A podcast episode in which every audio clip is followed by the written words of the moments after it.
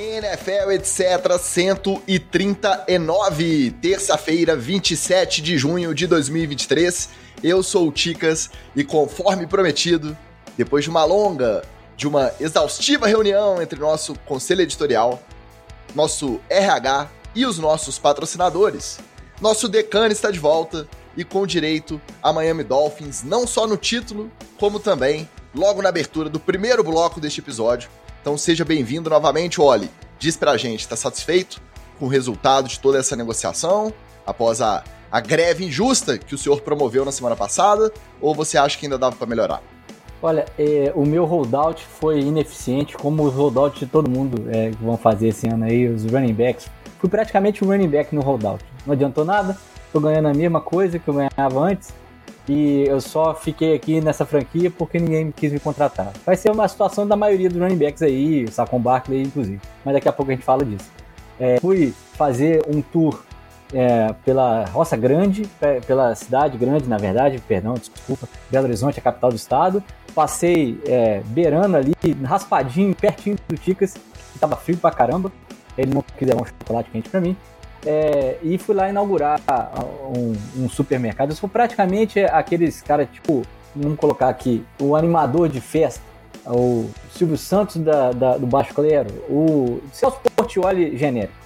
Fui lá animar uma, uma inauguração de mercado, mas já voltei. Vou ter que ir outras, mas é, sabe como é que é, né? A gente pega o garoto propaganda lá, traz a picanha para um lado, o pato purifica para o outro, é, chama o pessoal para poder ir na promoção de vassoura e é isso aí. Tinha roupa de mascote pra usar, não? Qual que era o figurino? Não, mas eu tava na paleta de cores. Azul e laranja, e aí vocês busquem aí o, o supermercado, o hipermercado é, atacadista que é azul e laranja. Depois vou buscar se tem vídeos. É isso que eu pedi, é isso que eu pedi. Eu quero vídeos. O Wallace está igual pequenas empresas grande negócio, que não fala o nome da empresa, mas tem um, aparece o nome da empresa atrás da reportagem. Aí, quem sabe se a gente achar aí o material de qualidade, foto, vídeo, a gente usa nas páginas da NFL, etc.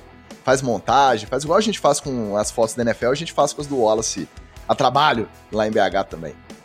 E já o homem que veste mais a camisa da empresa NFL, etc., que é a do conglomerado New York Giants, é ele.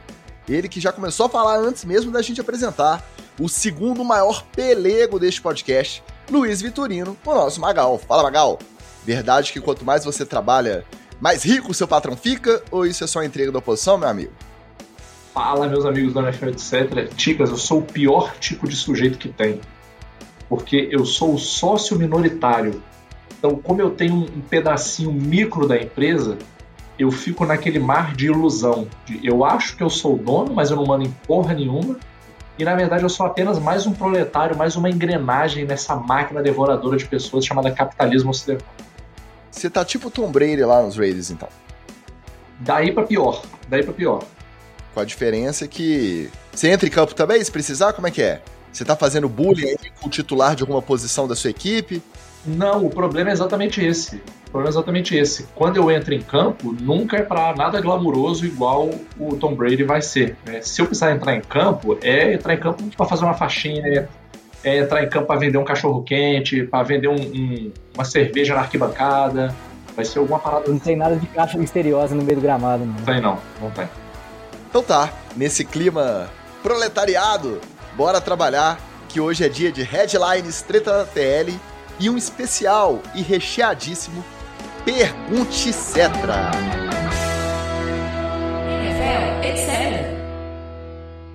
E como sempre, o nosso boa noite aos nossos queridíssimos amigos que sempre marcam presença aqui no chat. Quem tá na hora hoje são Bruno Real, Washington Ferreira e o nosso Robson Cássio. Um abraço para vocês. O verão finalmente chegou no hemisfério norte, justamente quando os jogadores da NFL curtem seu último período de férias no ano. E aí já viu altos rolês e, consequentemente, oportunidades de tretas envolvendo polícia. Foi o que rolou com Tarek Hill. Tava afim de dar uma volta de barco, ligou para alguém que aluga, mas aparentemente desistiu porque ele achou o preço muito caro.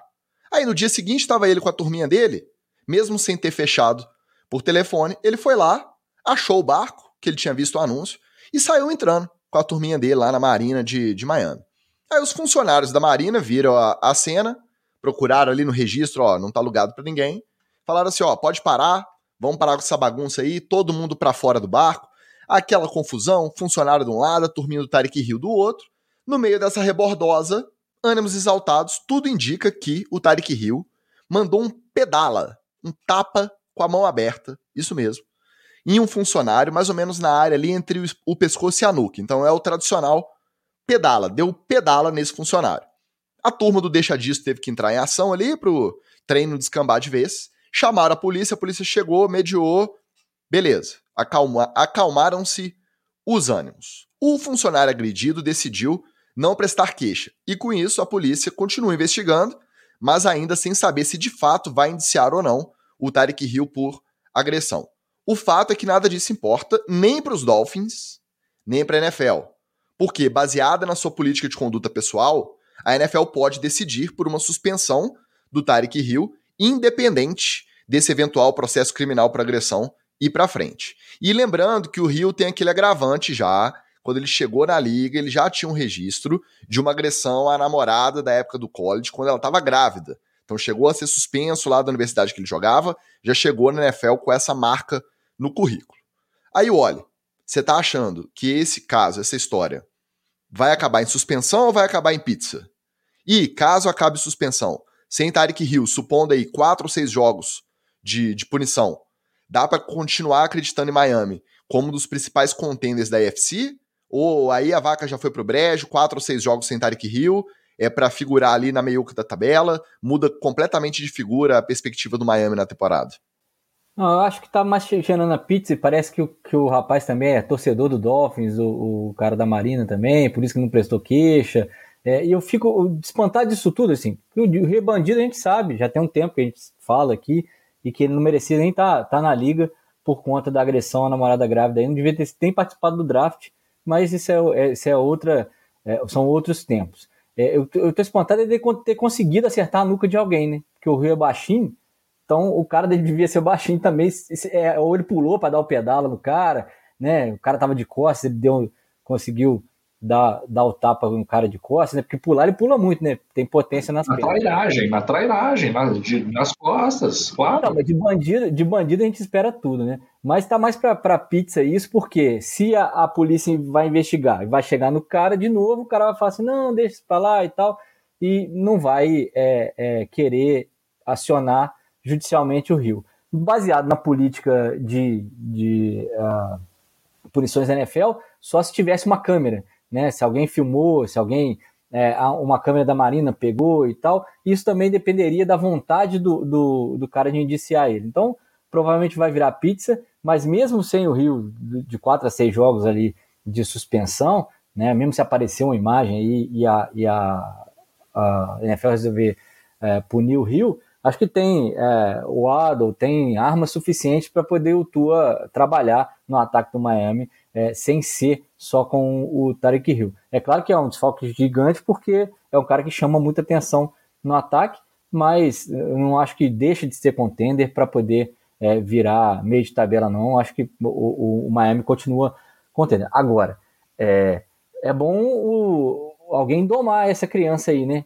Porque não dá, não dá para você contratar Jalen Ramsey, não dá para você contratar o Vic Fangio para defesa, arrumar o time a casa, apostar é, que o cérebro do Tua não, não derreteu e o, a sua, sua principal estrela do ataque ficar fazendo merda por aí, né? É, a gente sabe que ele é bandido, mas tem que dar botar uma coleira na criança aí. Me espanta, Tica. Eu tava é, pensando aqui. A, a, o concurso de Miss tem regras mais duras do que a NFL, cara. Porque agora deram uma aliviada, mas até pouco tempo atrás, Miss não podia ser casada, não podia ser divorciada, é, não podia ficar grávida. O sistema de controle da Miss é mais rígido que o sistema de controle dos, dos jogadores da NFL, cara. O de imagem continua, Magal. É, a Miss não pode associar a imagem, por exemplo, a, a produtos de, de, bebida alcoólica é, que prejudiquem a saúde e tal, e também não pode é, ter na vida pregressa dela, né, até chegar no, no, no concurso de Miss, Qual o problema? É, nada é desabonador, é, é, é realmente... Assim, o Rio não seria uma Miss. O, isso eu acho suave, isso eu acho suave, porque tem até concursos aí que a pessoa tem que ter, né, a, a conduta ilibada, né, cara, é, é incrível, cara, a capacidade da NFL de ser canalha. Porque é, uma, é o que a gente fala aqui, cara, é uma instituição privada. É uma empresa que tem contrato com um trabalhador, cara. Eles poderiam tranquilamente colocar itens nesse contrato que punissem o cara. Eles poderiam meter uma justa causa e quebrar esse contrato. É, e aí imagina o que, que seria para o jogador da NFL se ele soubesse assim, cara, se eu entrar numa briga no meio da rua, eu posso perder tudo aquilo, todas as coisas pelas quais eu batalhei a minha vida inteira. Você acha que o cara desse ia se comportar igual um tarado, igual um maluco por aí? Não ia, cara. Pior é que ia, Magal. Cara, mas ia bem menos, cara. Pô, é, ia bem menos, cara. Assim, pelo menos os que têm os parafusos todos na cabeça, no lugar, né? Eles não iam fazer, né? É, porque mas aí que tá. tem uns caras que são malucos mesmo. Você é... sabe que eu tava, eu tava repensando isso? É, eu acho que deve ter aí no meio, até estatisticamente, né? Deve ter no meio aí uma meia dúzia que é maluco mesmo. Maluco, assim, é, para usar o termo técnico, biruta. O cara é biruta, o cara é, é piroca das ideias. Mas tem uma massa aí, cara, que o maluco ele, ele é folgado, ele usa do privilégio e do poder que ele acha que ele tem, Só faz que a gente está vendo aí que tem, e ele faz o que vai. É o famoso assim, é o cara que vai lá e dá a primeira porrada na briga porque ele tá com os brothers junto, entendeu? Ele sabe que na hora que a porrada estancar, ele vai colar com os brothers e não vai apanhar sozinho. Provavelmente o que o Tarek Hill fez também aí para bater na nuca do cara. Ou isso ou foi aquelas brigas de bêbado é, em porta de boteco, né? Que aí você consegue realmente acertar o sovaco, acerta a virilha, acerta a orelha, mas, cara, é, é, eu não sei. Eu vou te falar, Ticas, daqui a pouco a gente vai ter que ter a página policial do dentro do NFL etc. Para falar só da parte de balanço geral. Já tem, é o Data News, né? O nosso bloco que ele fica sumido boa parte da temporada e chega essa época específica. esse intervalinho aí entre o final dos OTAs e Fica sumido é meio forte. É, não, ele não, ele não merece um bloco, né? Ele vai pontuando alguma notícia aqui e ali, mas quando chega esse, essas férias mesmo de fato, entre as OTAs e o training camp, todo ano as notícias acumulam, não tem jeito. E o Tarek Hill já começou estreando aí a temporada 2023 do Data News. Um comentário que o Arcanine, o representante oficial da torcida do Detroit Lions, direto de Portugal, faz aqui no chat, é aquilo que a gente sempre bate aqui também. O Rio não fez aposta com a turminha dele, então tá Matou. bem. Aí é aquela coisa, é, é a falta de critério. A gente sabe que existe uma conduta, a NFL tem uma, uma postura desses casos que envolvem polícia, ela deixar primeiro a investigação policial correr para depois decidir sobre uma suspensão. E aí gera esse tipo de distorção. Por exemplo, o Alvin Camara, ele caiu na mão lá no Pro Bowl, numa balada depois em, em, Las Vegas, foi pra balada com a turminha dele, brigaram com o cara, moeram um cara na porrada, tem imagem, tem tudo, né? Enquanto ele tava disputando Pro Bowl. Pra quem não lembra, a polícia chegou e tirou ele do estádio. Ele tava lá no time da, da NFC, tinha sido convocado. Que papelão, né? Que papelão. Estádio para ir depor. É. A investigação criminal desse caso continua rolando. Então ele jogou a temporada 2022 inteira sem anúncio de suspensão.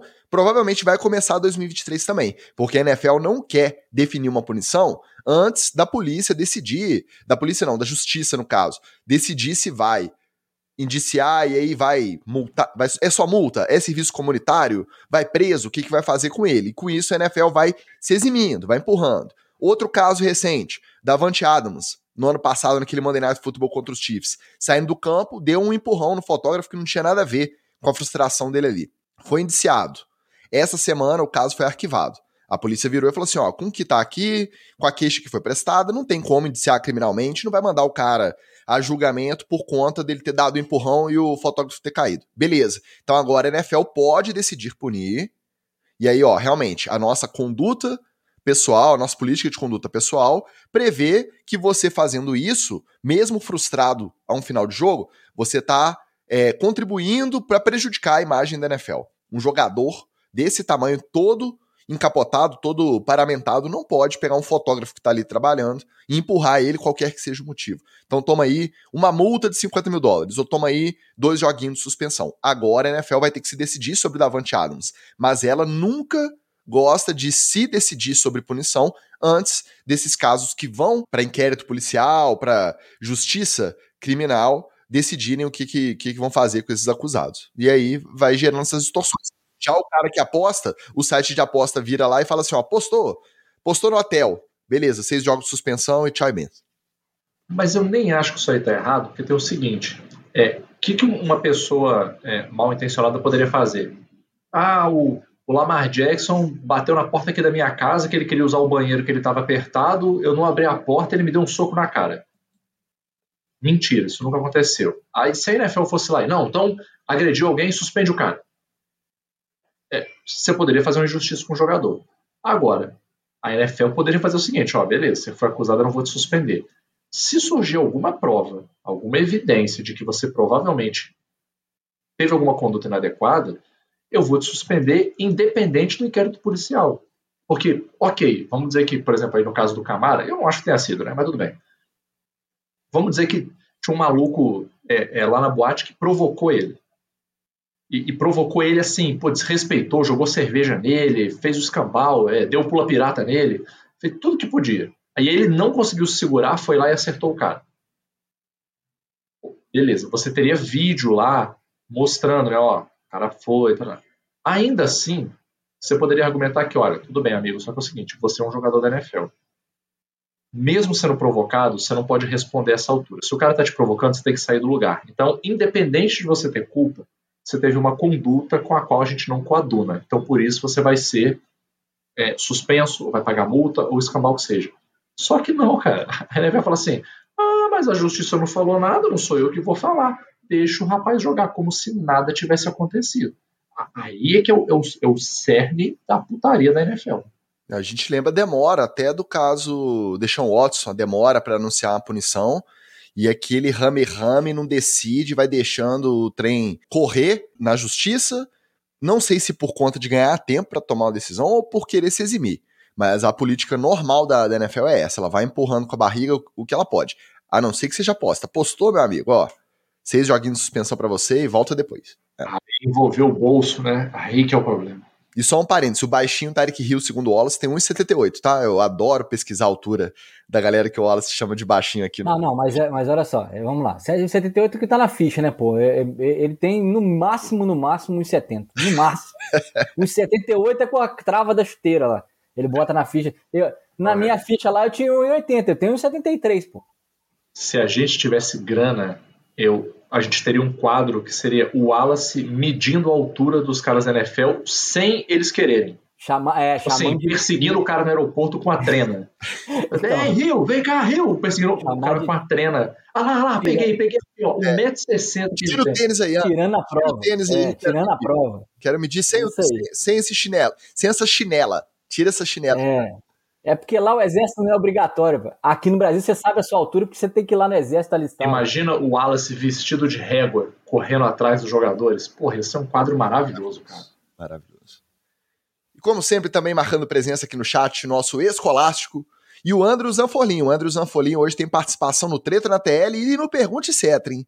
Então. Ele tretou com alguém? Algum jogador? Não, não mas ele tá sempre comentando aqui no chat, tá mandando pergunta pro Pergunte ah, Cetra no Instagram. Está sendo muito participativo, a gente agradece. Faça como o Andrews e também participe. Toda terça-feira, a partir das 19 estamos ao vivo no YouTube. E quando tem pergunta etc, no domingo ou na segunda, a gente abre a caixinha no Instagram.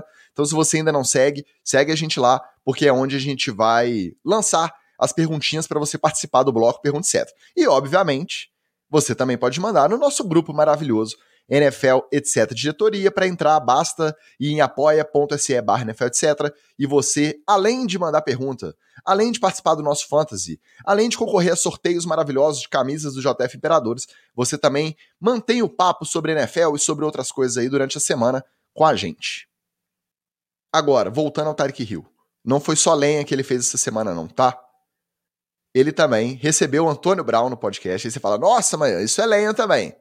Mas por incrível que pareça, o Antônio Brau foi lá no It Needed to Be Said. Na verdade, não sei se foi essa semana que ele foi. Pode ter sido gravado antes. O episódio foi lançado na semana passada. E aí, num raro momento de quase lucidez, o Antônio Brown deu a sua versão sobre as suas saídas conturbadas, tanto dos Bucks, quanto dos Patriots, quanto dos Raiders. E... Ah, achei que ele tinha explicado o episódio do óleo boto, pô. Ah, essa aí, a da saída eu não quer saber, não. Eu ainda quer saber não... do episódio da piscina lá, pô. Eu, eu vou pegar esse, eu fiquei curioso, e esse eu vou pegar. Vocês sabem aqui, a gente já decidiu em conjunto com o pessoal da audiência, com os nossos apoiadores, que a gente não falaria de Antônio Brown cada lenha que ele fizesse. Porque senão toda semana a gente ia ter que vir aqui. Ah, ele falou que vai jogar no time dele da Arena League lá. Ah, o time dele foi expulso da Arena League porque não pagou os impostos que tinha que pagar para a liga que, que disputa. Então, a gente chegou à conclusão aqui de não falar. Mas esse foi relevante por quê? Ele estava meio lúcido e ele deu um contexto, principalmente, sobre aquela saída dele dos Bucanias, que ele saiu no meio do jogo contra os Jets, o último jogo da temporada regular de 2021. Saiu no meio do jogo, tirou a camisa, saiu xingando. E ele deu um contexto que, de certa forma, é difícil a gente até duvidar.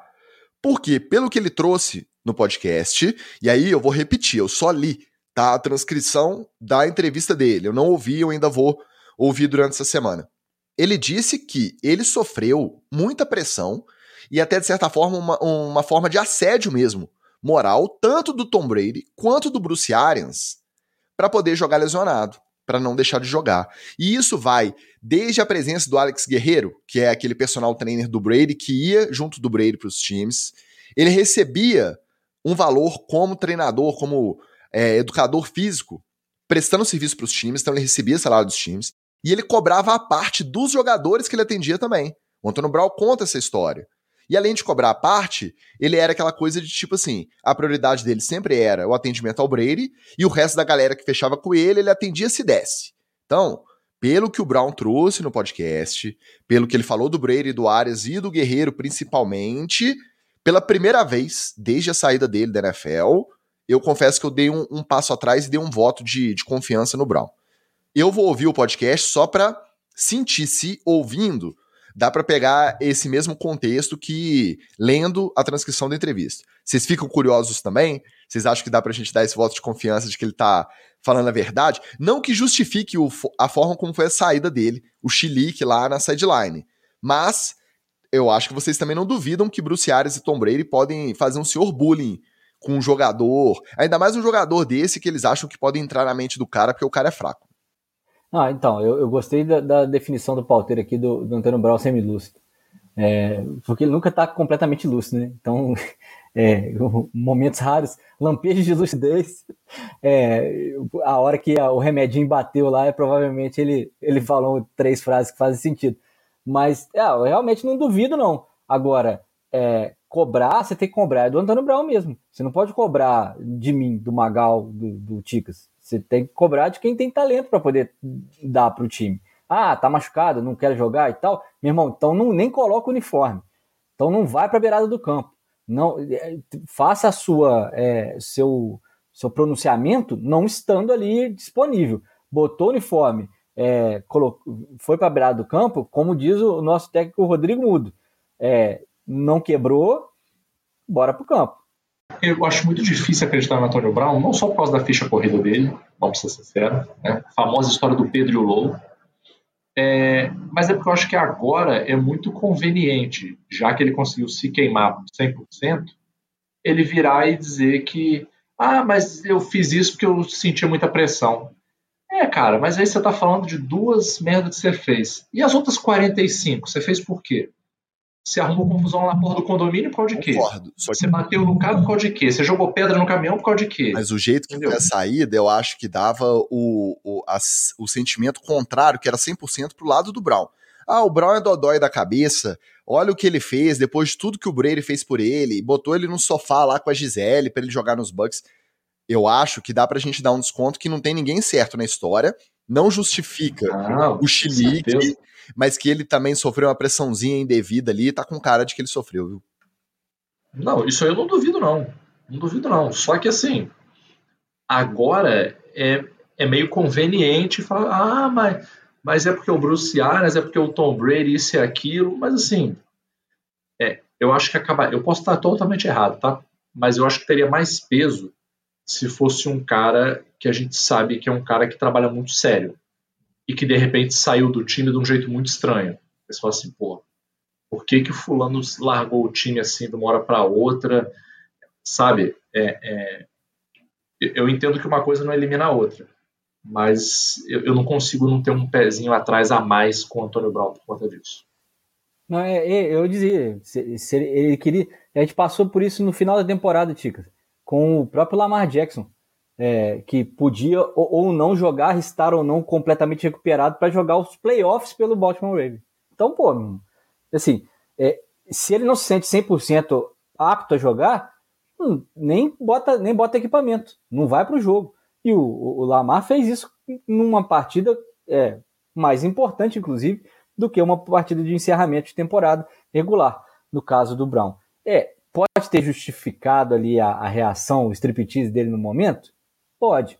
Mas aí é, o lado diva dele falou mais alto do que um lado é, é, racional e, e, lúcido. Aí vamos, vamos de novo, né? É, momentos raros de lucidez que ele tem, que é, ele tem é, apresentado nos últimos anos. Era melhor, e se fosse estivesse funcionando direitinho o, o Tico e o Teco, ele estar ali e estar completamente quebrado para o jogo, chama no final do jogo uma coletiva e diz isso. Fala assim, ó, eu não estou 100%, vim aqui sacrificar pelo time, mas eu estou sofrendo uma pressão gigantesca. É acabar o contrato mesmo, ele, ele ia partir para outro. E aconteceu isso, isso e isso. Era isso para fazer. É assim, eu coloquei o equipamento, botei a camisa do, do, Bucks porque eu respeito a torcida do Bucks. Mas se fosse pelo Bruce Arians e pelo, pelo Tom Brady aqui, que me pressionaram o tempo inteiro para jogar machucado, eu não faria isso. Ia ficar muito mais bonito, muito mais legal o fechamento, né, do que você sair jogando luva para um lado, capacete para o outro e ficando pelado, quer dizer, semi-nu dentro de campo. Nosso Gabriel Chaves e o Flávio Venâncio também chegaram na área. O Flávio Venâncio, como sempre, com seus três perfis, deixando like. Então você que vier acompanhar a nossa gravação, não deixe também, não deixe de deixar, olha que legal. Não deixe também de deixar o seu like, que ajuda a gente a vencer o algoritmo. E o Arcanine diz que o Brown tá dentro do grupo de jogadores malucos que a regra NFL, etc, excluiria da liga. Eu nem acho que excluiria não, viu? Porque gera pauta, né? Gera engajamento, é polêmico, então tem, tem o seu espaço também. Não dá para ser só o Cooper Cup, o bonzinho lá, branquelo que rende pra caramba. Só Tintimo, virgão. É, não, não pode. Não dá assunto nenhum fora de campo. O negócio é que o Brown também tava pelando. A gente excluiu aqui da pauta porque toda semana era uma lenha diferente para aparecer. Na época ele ainda tinha esperança de voltar para a liga e tava forçando essa barra. Ah, eu sou o doidão, mas fala de mim que algum GM. E se bobear, forçando a barra para aparecer aqui. Não, não duvidaria. Exatamente. É, então, é porque o Antônio Brown ele criou um índice Antônio Brown de merda, né? Então, assim, ele, né, ele ultrapassou qualquer tipo de medida. É isso aí. E aí a gente tava já de saco cheio. Só que aí agora, essa entrevista específica, parece que veio um Antônio Brown diferente desde que ele saiu dos Bucks nessa treta, nessa confusão. Parece que pela primeira vez ele sentou e conseguiu conversar sobre esses fatos, mas sem, sem dar pala errada né, sem ficar fazendo montagem da Gisele com ele, em vez de com Tom Brady, se colocando né, na, na montagem numa foto, ele se colocou no lugar do Tom Brady abraçando a Gisele e, e postou para encher o saco do Brady. Então, esse é o nível de Antônio Brau quando, quando quer ser. Agora, o Wallace, você fez a greve, a gente veio falar de Miami Dolphins, falamos bastante, apesar do noticiário não ser bom, do Tarek Hill.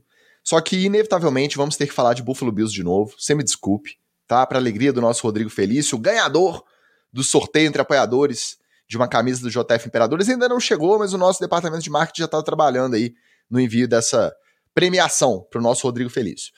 Vamos ter que falar de novo, porque na última sexta-feira os Bills anunciaram que o técnico Sean McDermott e o general manager Brandon Bean tiveram seus contratos renovados até 2027. Então, depois de toda a confusão com Stefan Diggs nas OTAs, tudo indica que a extensão nesse momento é uma tentativa mesmo de debelar o um incêndio, dessa pressão por resultados, dessa cadeira quente, tanto do técnico quanto do GM, para começar a temporada. Aquela coisa de, ó, se não render, se não bater no Super Bowl, vocês estão demitidos. Então, vamos renovar esses caras de uma vez para ver se abaixa um pouco esse fogaréu.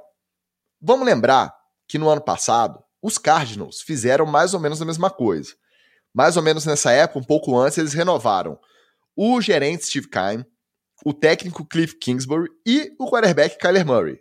E aí avança o calendário. Hoje, pouco mais de um ano depois, tanto o gerente quanto o técnico foram demitidos E o Kyler Murray tem muita gente apostando que nem joga mais para Arizona.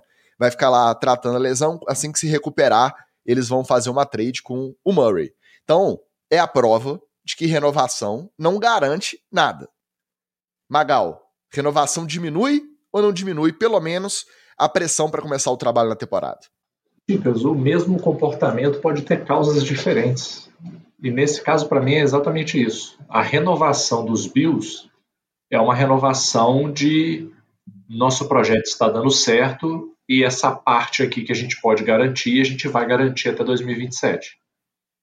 A renovação do ano passado foi uma renovação, sabe aquela de, de vamos mudar alguma coisa aqui para acalmar o mercado?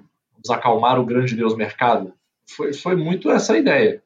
Já, já tinha um caos instalado lá em Arizona e eles precisavam dar uma acalmada no mercado. Então, ó, renovamos aqui, ó, tá, tá tudo bem, tá tudo certo. Kyler Murray não tá mais jogando Call of Duty, então, mas tranquilo. botar a cláusulazinha do vídeo lá que ele tinha que estudar, né? É, entendeu? Foi, para mim, aquele movimento lá foi só para acalmar o mercado.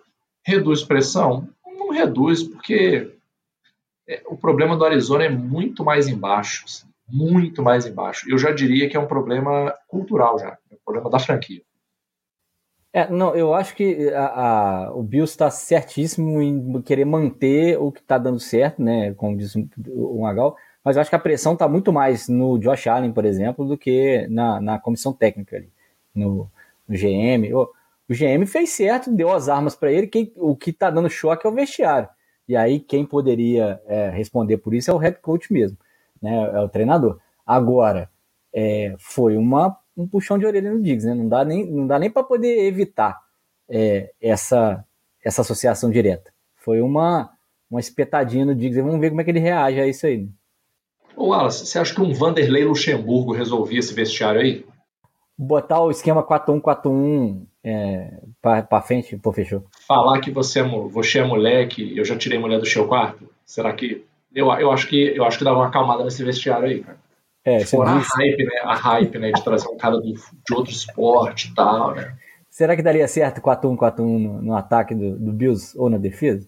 Se eu fosse bilionário, é o tipo de coisa que eu faria. Por isso que eu não sou bilionário.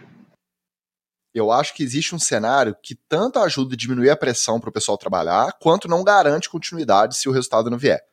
Acho que existe cenário, ó, vocês estão renovados, o contrato deles era até o final de 2025. Então, na prática, a renovação são só mais duas temporadas depois do que já era previsto. Dá uma acalmada nos ânimos? De leve, eu acho que dá. Garante que vai ter continuidade se eles não chegarem nos playoffs, por exemplo. Ah, o time desaba esse ano, não rende nada, o Josh Allen machuca na rodada 6 e o time não pega nem playoff. Não garante continuidade nem do GM que montou esse time, nem do técnico que vem comandando já há algum tempo e não consegue furar esse teto aí do Super Bowl. Então, acho que existe um cenário que as duas possibilidades podem andar juntas. Agora, o que o Wallace falou é muito interessante.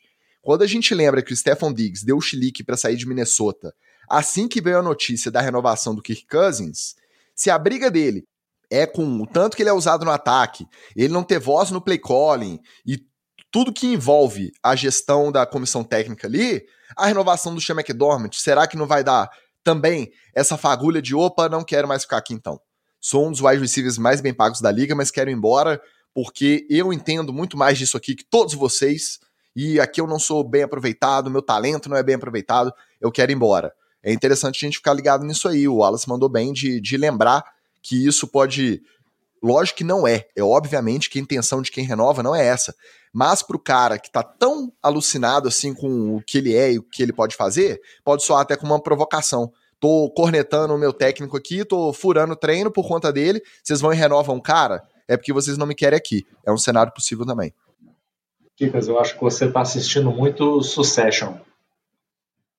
Porque essa trama aí, cara, foi uma trama típica dos Logan, sinceramente, mas eu acredito que pode ser verdade, tá? Não tô discordando de você, não.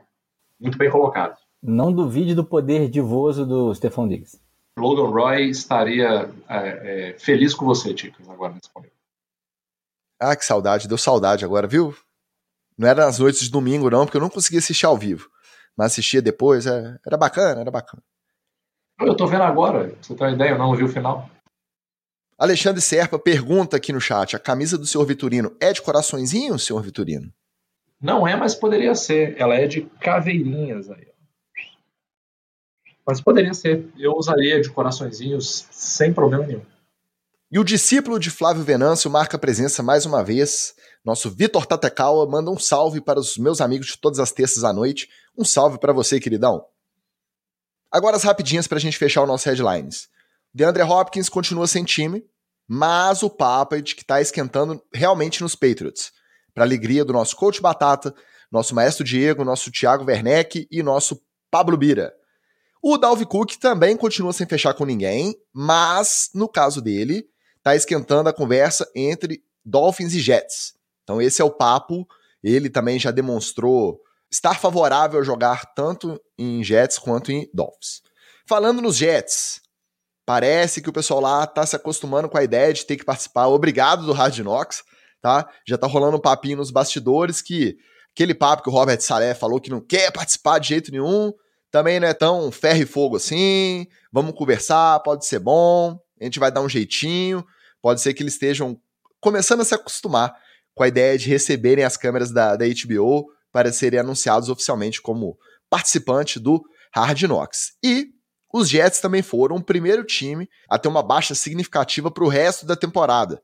Tá? Eles perderam Chuck Clark com o tradicional rompimento de ligamento cruzado anterior. Ele se machucou, o safety que foi até trocado em março desse ano com Baltimore.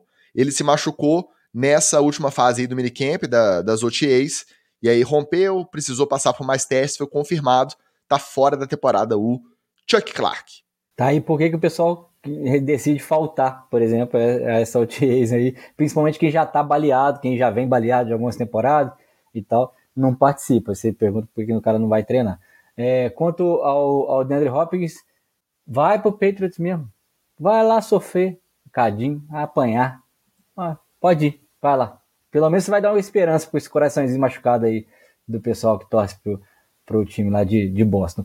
O Dalvin Cook ele tem uma, uma escolha fácil. Ele, ele quer playoffs, talvez Super Bowl? Dolphins. Quer ser humilhado e, e a temporada inteira tomar pancada? Jets. É, é, a escolha dele. Falando do Jets, é uma escolha óbvia, gente. Vai ser Hard Knock, vai ser o Jets. A, a liga vai acompanhar essa, essa, essa derrocada aí do, do Jets com, com o o maluco lá, o Gandalf de Green Bay, que agora vai virar Gandalf de Nova York lá. É isso aí. Eu ainda tô apostando naquele Vucu Vucu quando estiver encerrando o prazo. Que aí vai ser o final de festa, todo mundo vai correr para tentar fechar algum contrato. É, é, o que eu, é o que eu torço, porque sinceramente. A famosa dança da cadeira, né? A, é, a, a música vai começar a acelerar e vai parar, e quem, quem sentar, sentou. É, estilo, estilo Em Nome do Amor, com o Silvio Santos. Saudoso programa. Saudoso programa de vergonha alheia. Eu, eu espero uma coisa assim, um final em nome do amor. E para esses caras, free agents até hoje, esse negócio de esperar o final da festa faz sentido de dois, dois lados. Primeiro, não ter que suar o training camp inteiro em algum time. Segundo, quanto mais tempo passa no training camp, mais gente se lesiona, e aí maior pode ser o desespero de algum time para correr atrás e pagar um salário até melhor para eles. Então, eu se fosse tanto Hopkins quanto Cook, os outros free agents aí ainda sem. Tem muito running back, né? Fournette, Ezekiel Elliott, todos sem contrato. Eu também não correria, não. Porque a chance de esperar e, e melhorar a grana. O Zeke não, né, Magal? O Zeke você acha que não. Tem que não, não, é porque, é porque você falou running backs, entendeu? Aí não dá pra botar o Zeke no meio. Entendi. E o nosso Arcanine fecha que o, o Stefan Diggs será o próximo a tomar decisões em quarto escuro. Vocês leram aqui primeiro. Não duvido, tá? Não duvido. Bora pro treta! Como eu citei lá em cima, o nosso Andrew Zanfolin mandou esse print pra gente, falou assim, ó, pelo amor de Deus, vocês precisam falar disso, porque não é possível um negócio desse. Na semana passada, a notícia era que o Carson Wentz estava treinando com o Joe Gruden à espera de uma nova oportunidade na liga. Já essa semana, ele foi assunto por exibir todo orgulhoso o urso que ele matou numa caça enquanto viaja de férias pelo Alasca. Aí é claro que a repercussão na sua grande maioria, foi negativa.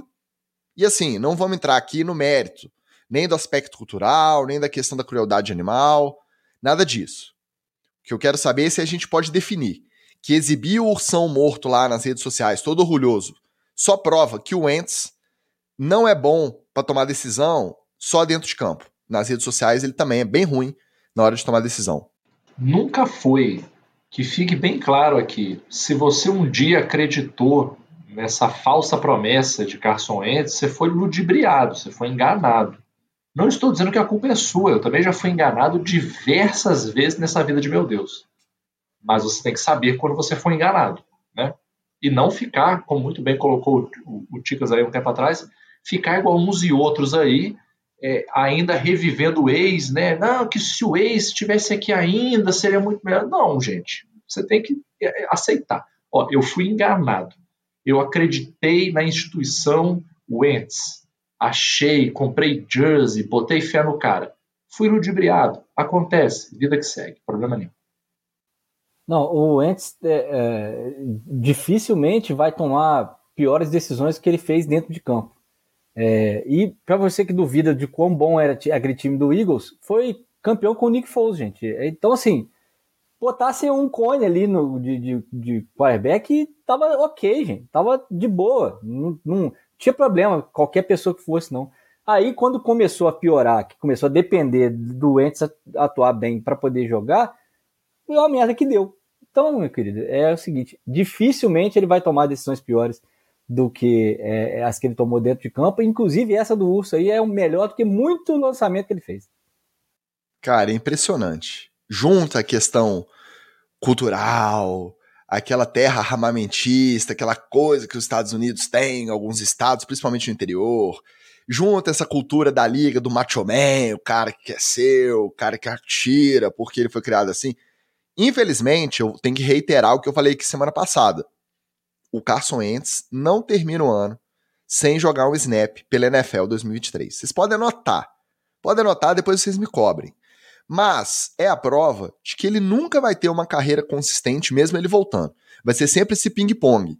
Porque por mais que a gente critique os quarterbacks da escala Kirk Cousins, eu não vou nem falar dos topos de linha. Você não vai ver o Patrick Mahomes exibindo orgulhoso um urso morto que ele caçou. Você não vê o Lamar Jackson, você não vai ver o Josh Allen, você não vai ver nenhum desses caras. Você não viu na carreira inteira o Tom Brady, você não viu na carreira inteira o Aaron Rodgers, por mais que tenha outros tipos de, de exibição aí que a gente reprova. Tá? O, o Rodgers gosta de ver é, doentes imaginários, amigos é, é do outro plano astral, essa é outra coisa. Pois é, não faz muito sentido. E essa cultura não é só entre jogadores, não, tá?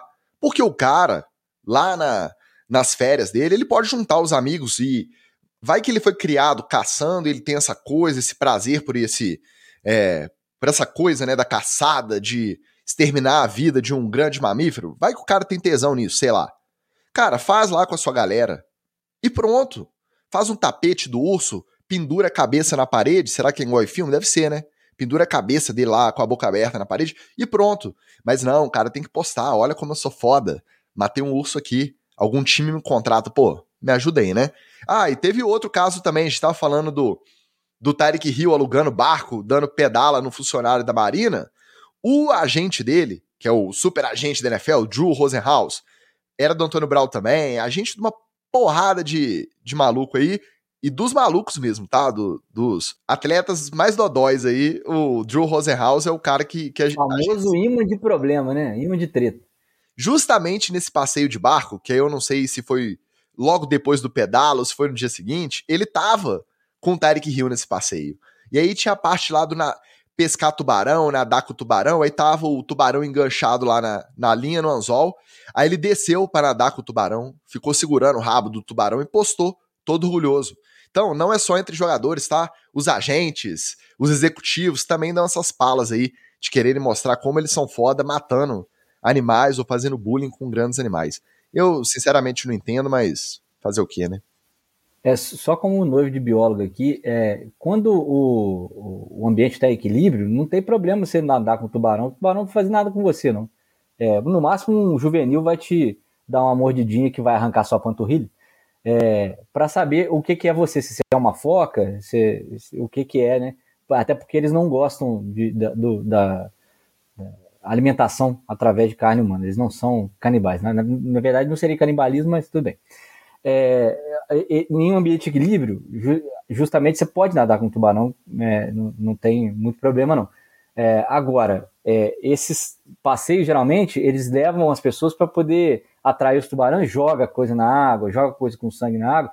Vai numa dessa, o cara. Vai encher o saco do tubarão, né? Exatamente, a verdade é essa. Ele tá lá sossegado e vai lá encher o saco a porrinhar. Numa dessa, o tubarão resolve, aí vai falar que é acidente, né? É, o que sempre me espanta é que esse negócio primitivo é primitivo equipado, né? Assim, não, eu quero caçar porque eu tenho o, o- o instinto, não sei o quê. Então vai, bota uma, uma- Fica pelado na caverna, então. É, é, o seu instinto animal primitivo aí. Faz uma faquinha de, de, de pedra, né? É, Lasca a pedra filho, lá, vai- emenda lá num, num, num- É, faz, num mata pauzinho e vai pra cima do urso. arpãozinho de bambu, é. Cai, cai, cai pra dentro com um de bambu. Pula de cima da pedra e faz com o arpãozinho lá com três pontinhos e tenta lá. Isso aí, Ticas, o, o Freud já explicou isso aí no início do século passado. O que que é isso aí, ó? Isso, aí, isso aqui, ó. É um problema pequeno, sabe? Você citou Freud e eu ia citar Darwin. Aqui, o cara, aqui é alto nível demais, cara. Eu tô, eu tô preparado uma, uma citação do Sartre pra usar hoje, pra você ter uma ideia. É muito alto nível esse programa. Por quê? O dia que o urso der a volta no Caçoentes e pegar o Caçoentes, o dia que o tubarão der a volta no Joe Rosenhaus, e o dia que os caras acharem uma boa ideia entrar num submarino desse tamanzinho e ir lá no Titanic e der errado, é só o darwinismo entrando em ação, meu amigo. É só a seleção natural da espécie ocorrendo. Nada mais que É, isso.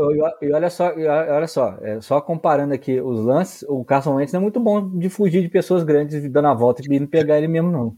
É verdade. Agora, a gente já citou ele mais cedo aqui no, no episódio. Ele não fica exibindo cadáveres de grandes mamíferos que ele caçou, mas ele gosta de levantar a bandeira de substâncias especiais que ele usa e que ele se encontrou usando. O Aaron Rodgers participou de uma conferência em Denver organizada pela Associação Multidisciplinar de Estudos sobre Psicodélicos. E aí, numa mesa de debate, ele se sentou ao lado do Aubrey Marcos, que é um coach holístico. Várias publicações, podcast aí, o coach holístico Aubrey Marcos. Sentaram os dois ali e começaram a debater tanto a experiência pessoal do Rodgers quanto o feedback que ele recebeu de outros atletas profissionais que também são usuários contumazes de psicotrópicos.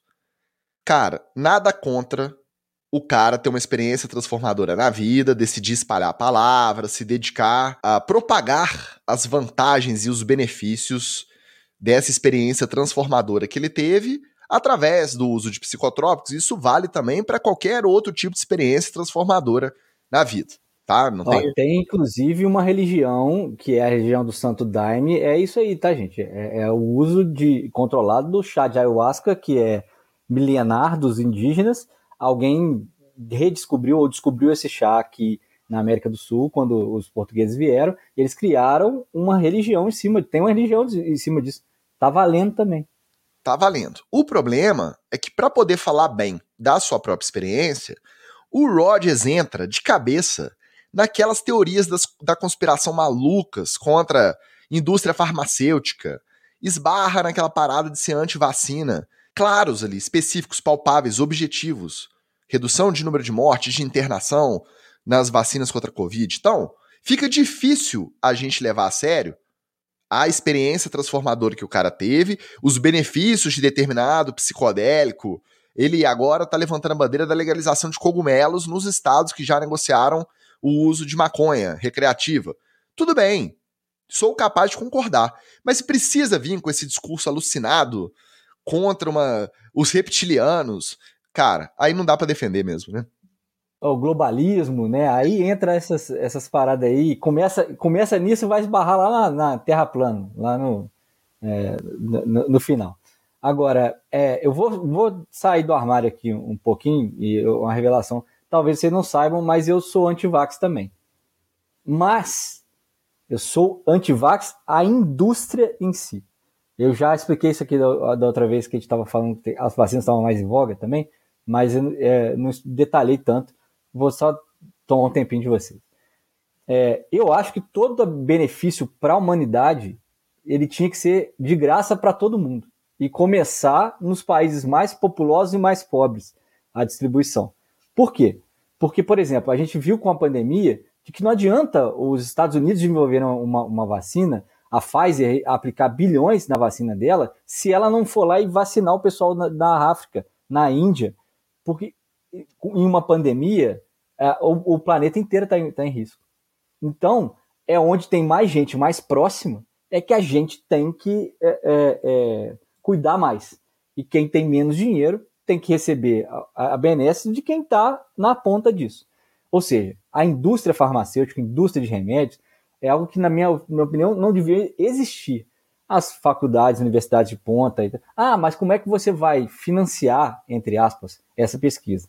Aí, meu irmão, é fundo, tem Banco Mundial, tem Fundo Monetário Internacional, tem dinheiro pra cacete para poder distribuir esse troço aí. Então, eu concordo com essa parte dos alucinados que veem problemas em ser vendido. Eu também, eu também vejo muito problema em, em medicamentos, principalmente para doenças que não são curáveis, é, para pressão alta, para é, males da humanidade, câncer, que, que, que são tratamentos de constância, e para doenças que podem ameaçar a existência do, do, do ser humano no planeta.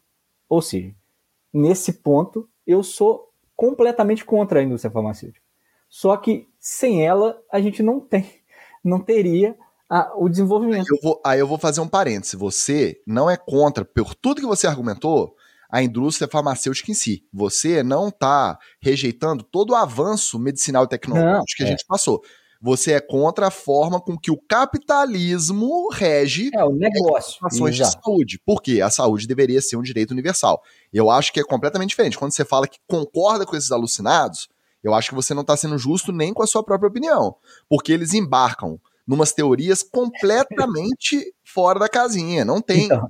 A sua visão de argumento de que num ambiente saudável, né, de saúde universal, não deveria ter realmente uma indústria fazendo lobby com, com o governo, cobrando tanto para poder salvar a vida. Ok, mas eu acho que a questão é diferente, é muito mais da forma como que a economia circula do que com os avanços que a medicina trouxe aí, com tanto tempo de pesquisa, tanta gente dedicada aí, que não pode ser ignorado igual o, o pessoal da Conferência de Psicodélicos de Denver quer fazer.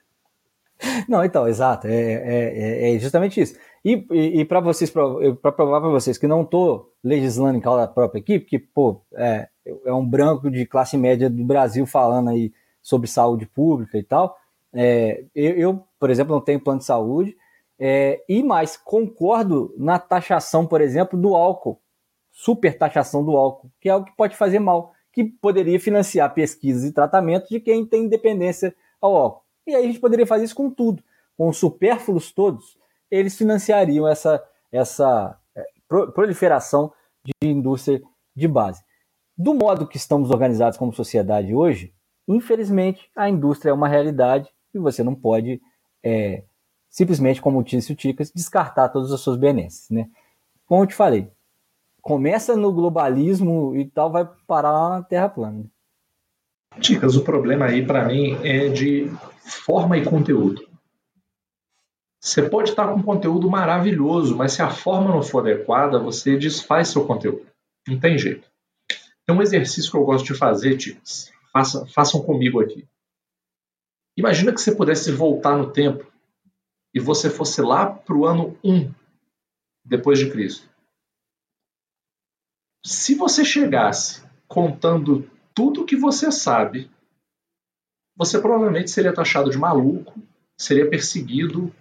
Por quê? Porque é uma distância tão grande que você não pode contar tudo. Você teria que começar contando muito do básico. Você teria que praticamente assim, Cara, eu vou ter que falar com vocês de higiene básica. Eu vou ter que falar com vocês que se vocês começarem a lavar a mão. Lava a mão. Vai morrer bem menos gente. Inclusive, dependendo do caso, você vai ter que inventar uma razão que fosse palatável para as pessoas da época de por que elas deveriam lavar a mão. Não, você tem que lavar a mão porque, você, o, porque o capeta ele sempre está pegando na sua mão. Então você precisa lavar a mão o tempo todo, porque senão o capeta passou e pegou na sua mão. Qual que é o problema disso? Por que eu estou falando isso aqui? Porque pode ser que eles estejam certos. E a gente ainda não esteja preparado para ouvir, por exemplo, que ao invés de tomar tarja preta, a gente devia estar tomando, comendo cogumelo.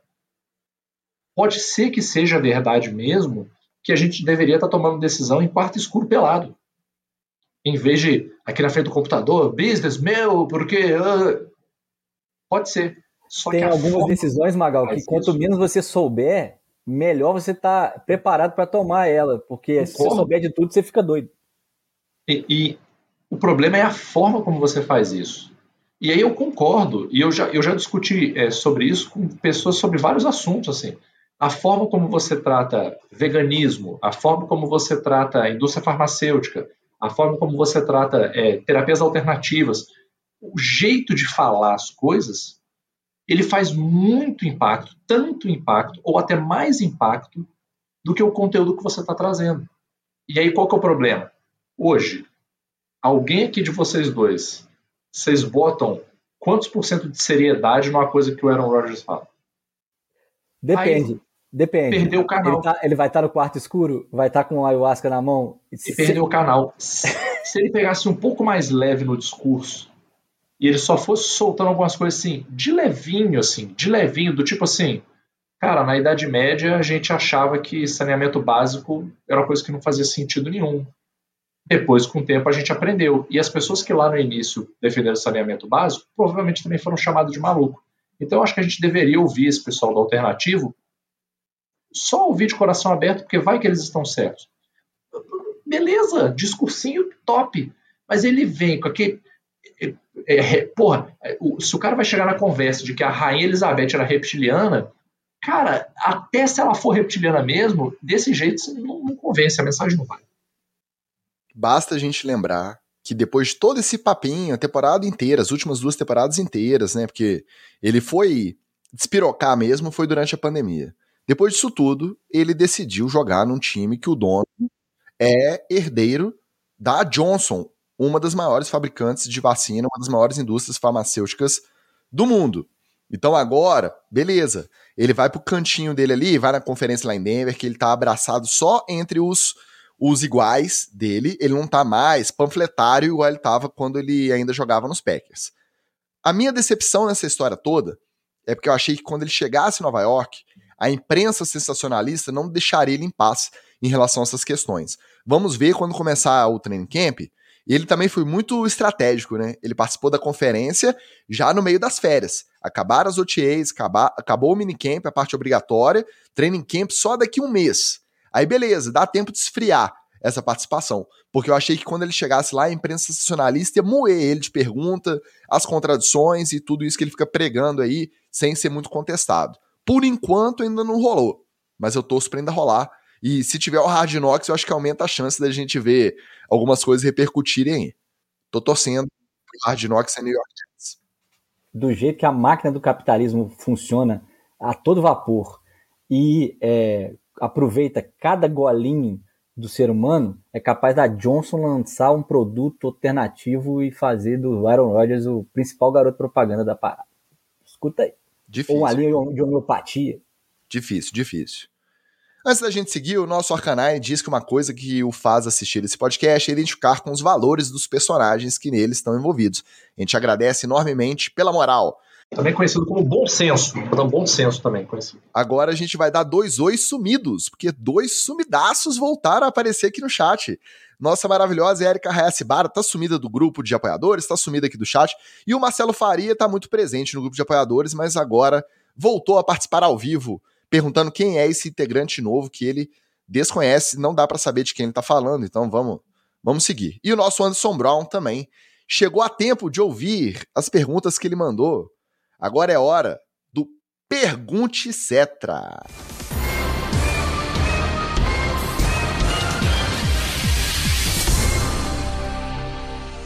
Hoje o Pergunte Cetra especial, tá? Recheadaço. Recebemos várias perguntas, vou repetir. Quando a gente abrir caixinha, se você tá ouvindo editado, não segue no Instagram, segue lá, porque fica fácil de você ver e mandar. E a galera VIP do NFL Cetra Diretoria também fica sabendo quando vai ter o bloco e manda a sua pergunta para a gente ler aqui, beleza? Vou começar por uma que a gente recebeu, essa foi no Instagram. Danilo Ricardo, ó, o nome pro, quase, quase piloto falando, quase. Danilo Ricardo pergunta: tem como marcar contra na NFL? Bom, vou fazer até meu óculos aqui, porque agora eu estou intelectual respondendo perguntas. É, eu consultei, eu já, eu já imaginava a resposta, mas eu consultei os universitários, consultei o maravilhoso árbitro brasileiro Marcos Gomes. Marco, um beijo para você, tá? Um dos melhores árbitros do país. Tá? E ele confirmou, só a única marcação contra que existe no futebol americano é o safety, né? Então vamos imaginar uma situação caótica, que eu gosto é do, do da bagunça. O QB pegou a bola, em vez de lançar para frente, ele vira de costas e sai correndo para a endzone. Para marcar um TD lá na, na própria endzone. Ele vai marcar um safety. Tá? Na NFL, a gente não costuma ver tanto isso acontecer, apesar que ano passado teve QB é, saindo do campo pela parte de trás, que é safety também. Mas no futebol americano Brasil acontece direto bad snap que vai para trás, vai 40 jardas para trás, aí todo mundo sai correndo. Inclusive, o meu único TD oficial, né, que eu já fiz TD amistoso, meu único TD oficial foi exatamente um bad snap que eu recuperei a bola dentro da endzone. Aí, nesse caso, é touchdown porque eu recuperei a bola. Mas o QB, ou qualquer jogador do time correndo para a própria endzone, é meramente um safety. Derrubado na endzone também, e quando você joga o QB adversário dentro do gol do futebol que está atrás do campo, que geralmente a gente joga, é gol e safety. Aí vale três pontos. Não, mentira. É só safety no futebol americano. E um beijo pro Simões que já fez isso com Mas toda vez que isso acontece, tem um besta para gritar gol! É, toda vez. É aquela coisa, né? Não é necessariamente contra porque você é provocado, você é forçado, mas inevitável, né? É... Aquela andadinha para trás desnecessária ali, como a gente vê os casos, é o, é o mais legal, é o mais próximo que a gente pode praticar o bullying com o quarterback, dá aquela zoada, é quando o cara. Ou, run, ou running back, quem tiver em posse, né? Mas o mais comum é que seja o quarterback correndo para trás, aquele desespero, a galera fechando. Eu torço muito para ver, porque é sempre muito legal quando rola. Você vê que a defesa fica muito feliz, né? Quando consegue o, o safety. O Arcanine tá lembrando do mesmo lance que eu, que eu tô lembrando aqui, o Daniel Ostlowski, que é ex-QB dos Lions, camisa 11, tem uma foto fantástica dele tentando olhar o, o, lance na assim, fora da end zone e ele está completamente para fora, para a parte branca, ou seja, já era safety dele, ele estava tentando lançar a bola ainda. A jogada ficou conhecida como o move de Orlovski, né? Tanto que recentemente algum quarterback aprontou essa, todo mundo lembrou, voltou clipe do De Orlovski aprontando. Acho que foi o Garópolo, inclusive, que fez recentemente. Então vamos seguir aí na parte de regras e cronogramas, o nosso Alexandre Serpa, que também estava presente ali no chat, ele pergunta qual o calendário das próximas semanas da NFL, os camps, os jogos de pré-temporada, etc. Então, como a gente disse, na semana retrasada se encerraram as OTAs com a parte obrigatória. Férias gerais, tá? Lógico que os técnicos continuam planejando a temporada, mas os jogadores todos dispensados. Alguns treinam, se reúnem para treinar juntos, aí vai o quarterback com seus recebedores, no fim de semana passado a gente teve aquela TU, tá? Que não é com C, é só o TU, aquela reunião dos Tyrants, a conferência dos Tyrants. Esse ano foram 80 e tantos Tyrants entre os da ativa e os aposentados. Teve participação do Gronk pela primeira vez e eles vão ali fazer uma clínica, discutir, né, palestrar sobre a posição. Esses encontros acontecem nesse período. Na última semana de julho começam de fato os training camps. A maioria dos times começa entre o dia 25 e o dia 27, com exceção dos Browns e Jets, que começam uma semana antes. Por quê? Browns e Jets são os times que vão participar do Hall of Fame Game, o jogo que abre a pré-temporada da NFL, o jogo lá em Canton, Ohio. E aí, como esses times têm um, um jogo de pré-temporada a mais, eles jogam quatro vezes, ao contrário dos três dos demais, eles se reúnem uma semana antes para se prepararem para esse primeiro jogo. Na primeira semana é só esse jogo, tá? 3 de agosto, jogo do Hall da Fama, Jets e Browns. Uma semana depois, dia 10 de agosto, aí começa o calendário da pré-temporada. A partir do dia 10 de agosto, de quinta a segunda-feira, jogos espalhados, inclusive na sexta-feira, aquelas peladinhas de pré-temporada que a gente assiste um pouquinho para matar saudade, já larga logo, porque o nível é ruim, fica testando fundo de banco, todos os times ainda com 80 e tantos, 90 jogadores, mas serve para a gente pelo menos sentir aquele gostinho. Começa dia 10 de agosto e se encerra na. São três semanas seguidas. Na última semana de agosto se encerram os jogos de pré-temporada. E no dia 7 de setembro tem o kickoff oficial, Chiefs e Lions, para começar de fato a temporada regular da NFL 2023. Então, basicamente é isso. Lembrar que nesse período agora, gente, não pode reunir é, condição técnica com os jogadores. Por exemplo, o preparador físico, o treinador que vai nesses geralmente é contratado particular dos, dos jogadores. A comissão técnica pode se reunir ela e os jogadores, aliás, ó, esquece esse negócio de malhar é todo dia, tá? A galera tá malhando todos os dias com seu próprio personal trainer é, não pode malhar com, orientado pelo preparador físico, né, o treinador atlético, que eles falam lá nos Estados Unidos, é, orientando esse treino, e nem pode, por exemplo, o treinador de wide receivers não pode participar desse treino dos amigos com o QB, não. É, a, a, galera da, da comissão técnica pode ficar estudando aqui, mas não pode se reunir com os jogadores lá. Rafael Viana, essa foi direto no nosso grupo de apoiadores, hein? Mandou duas, dose dupla. Primeiro, qual o segundo anista, qual jogador do segundo ano tem mais chance de um breakout year. Magal, o que seria um breakout year de um segundanista? É o ano que ele arrebenta a boca do balão. Então ele, o Rafael Viana quer saber da gente qual jogador a gente aposta que vai arrebentar a boca do balão no segundo ano de carreira na NFL. Olha, eu sei que a AFC tá cheia de, de quarterback bacana e tal, mas talvez as pessoas não estejam prestando atenção num cara que demonstrou talento o ano passado e que pode ter um breakout year desse ano, que é o Kenny Pickens, que é o cara do, do Pittsburgh Steelers. Tá um time que tem muito talento em volta, na de Harris, é, uma galera aí, e tá com outro calor que também pode ter um segundo ano muito bom, que é o George Pickens. Pickens, Pickett pro Pickens. É esse mesmo trava-língua aí que a gente vai ver na próxima temporada, de novo, e que já mostrou é, talento nessa. Na última temporada, o, o, o Kenny Pickett lançou para 10 touchdowns, teve 9 interceptações, ou seja, já está com menos é, é, é, interceptação do que touchdown, para mais de 2.400 jardas, que é para um, um calor muito bom, e os Steelers têm uma, uma cultura forte. Então, eu acho que de, dessas posições de talento, quase todas é, aí precisando de alguém que vá, vá fazer esse segundo ano bacana, eu apostaria no Kenny Pickett. Vai, Magal, você não vai fugir dessa não, aposta aí. Eu? Que eu? Eu? Cara, posso, posso fazer uma aposta pessimista? Eu não acho que nenhum segundo anista desse aí rende esse ano. Não vejo ninguém assim que, que eu acho que esse ano. Quando eu fui olhar a listinha da turminha, Cara, ninguém ali me, me brilhou os olhos. Sabe o que acontece? Ficou difícil a gente acertar, porque, beleza, o Pickett é uma boa escolha. Mas a gente pode dizer que ele já começou bem a carreira. Ele já rendeu bem nos Steelers. Ele não estourou. Ele pode estourar, pode comer a bola? Pode. Mas ele foi tão bem, o George Pickens também, o recebedor calouro, que eu não sei se tem um espaço assim para ele aumentar tanto de produção no segundo ano. E os caras que não fizeram nada, vamos falar lá, o Traylon Burks, lá no recebedor do Titans qual a chance dele estourar com Tannehill ou Will Levis de quarterback? É muito baixa. Então realmente é difícil fazer a aposta. Eu vou fazer uma ousada, mas deixa o Magal fazer dele primeiro. Não, eu não tenho nenhuma. Ainda vou até te contar um negócio. Eu tava aqui, é, momento nostálgico, mostrando aqui pro meu filho os meus álbuns de figurinha da NFL, que quando a Panini fazia álbuns de figurinha da NFL, eu gostava de fazer.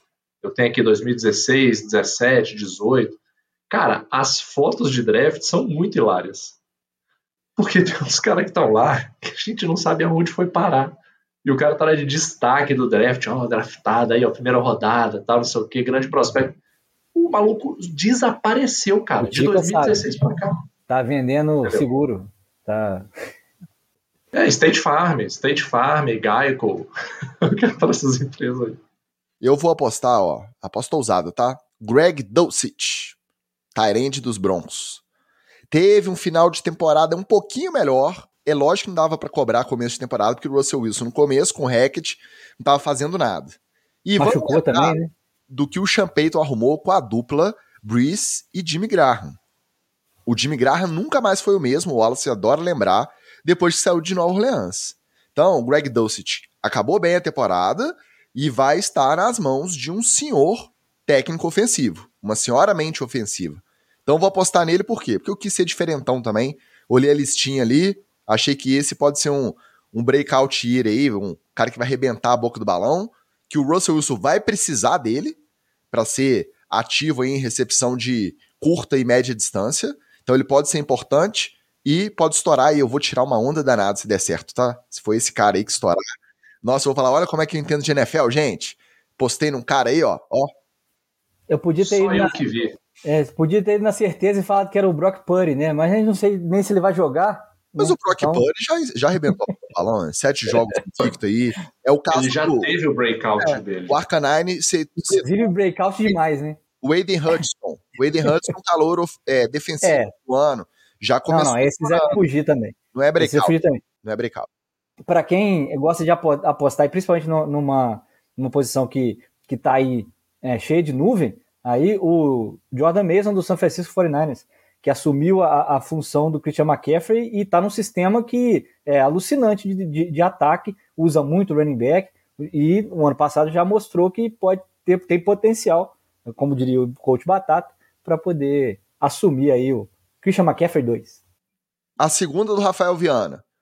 Com a ida do Eric Bieniemy dos Chiefs para os Commanders, vamos lembrar, coordenador ofensivo, saiu do Chiefs depois de tentar muitas vezes ser head coach, não conseguiu e topou assumir a coordenação ofensiva do Washington Commanders. Então, com a ida do Bieniemy dos Chiefs para os Commanders, veremos que o Mahomes é uma fraude e todas aquelas firulas eram desenhadas? Olha, o Rafael, eu senti aí um toque de ranço seu nessa pergunta contra o Mahomes, cara. É, infelizmente aí, é, infelizmente talvez para você, para mim tá tudo certo.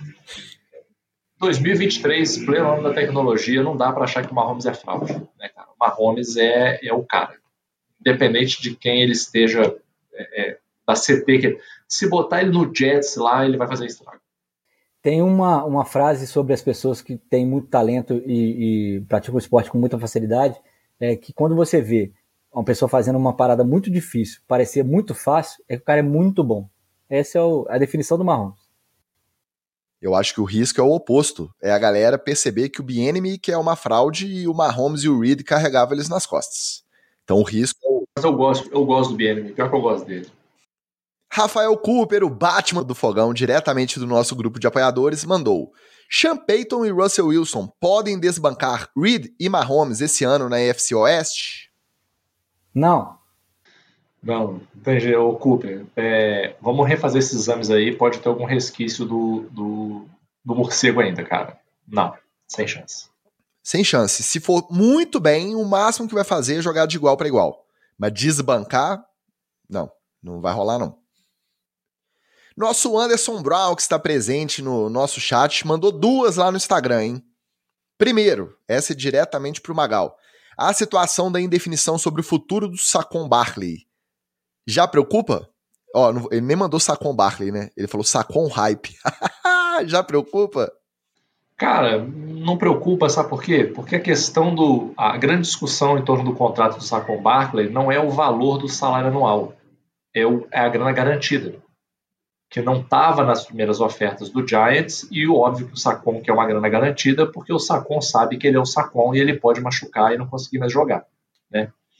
No entanto, o que, que eu acho que vai acabar acontecendo? Eu acho que o Giants vai acabar dando um, um contrato para ele e vai botar uma grana garantida. Porque pro lado do saco, na negociação, na minha visão, o Giants tem o leverage, né? tem a vantagem da negociação. Por quê? Porque se o Sacon não, não assinar, ele acaba tendo mais a perder, porque é muito difícil que ele consiga um contrato maior do que os 10 milhões que ele teria no pior cenário de franchise tag, que é o que ele não quer, né?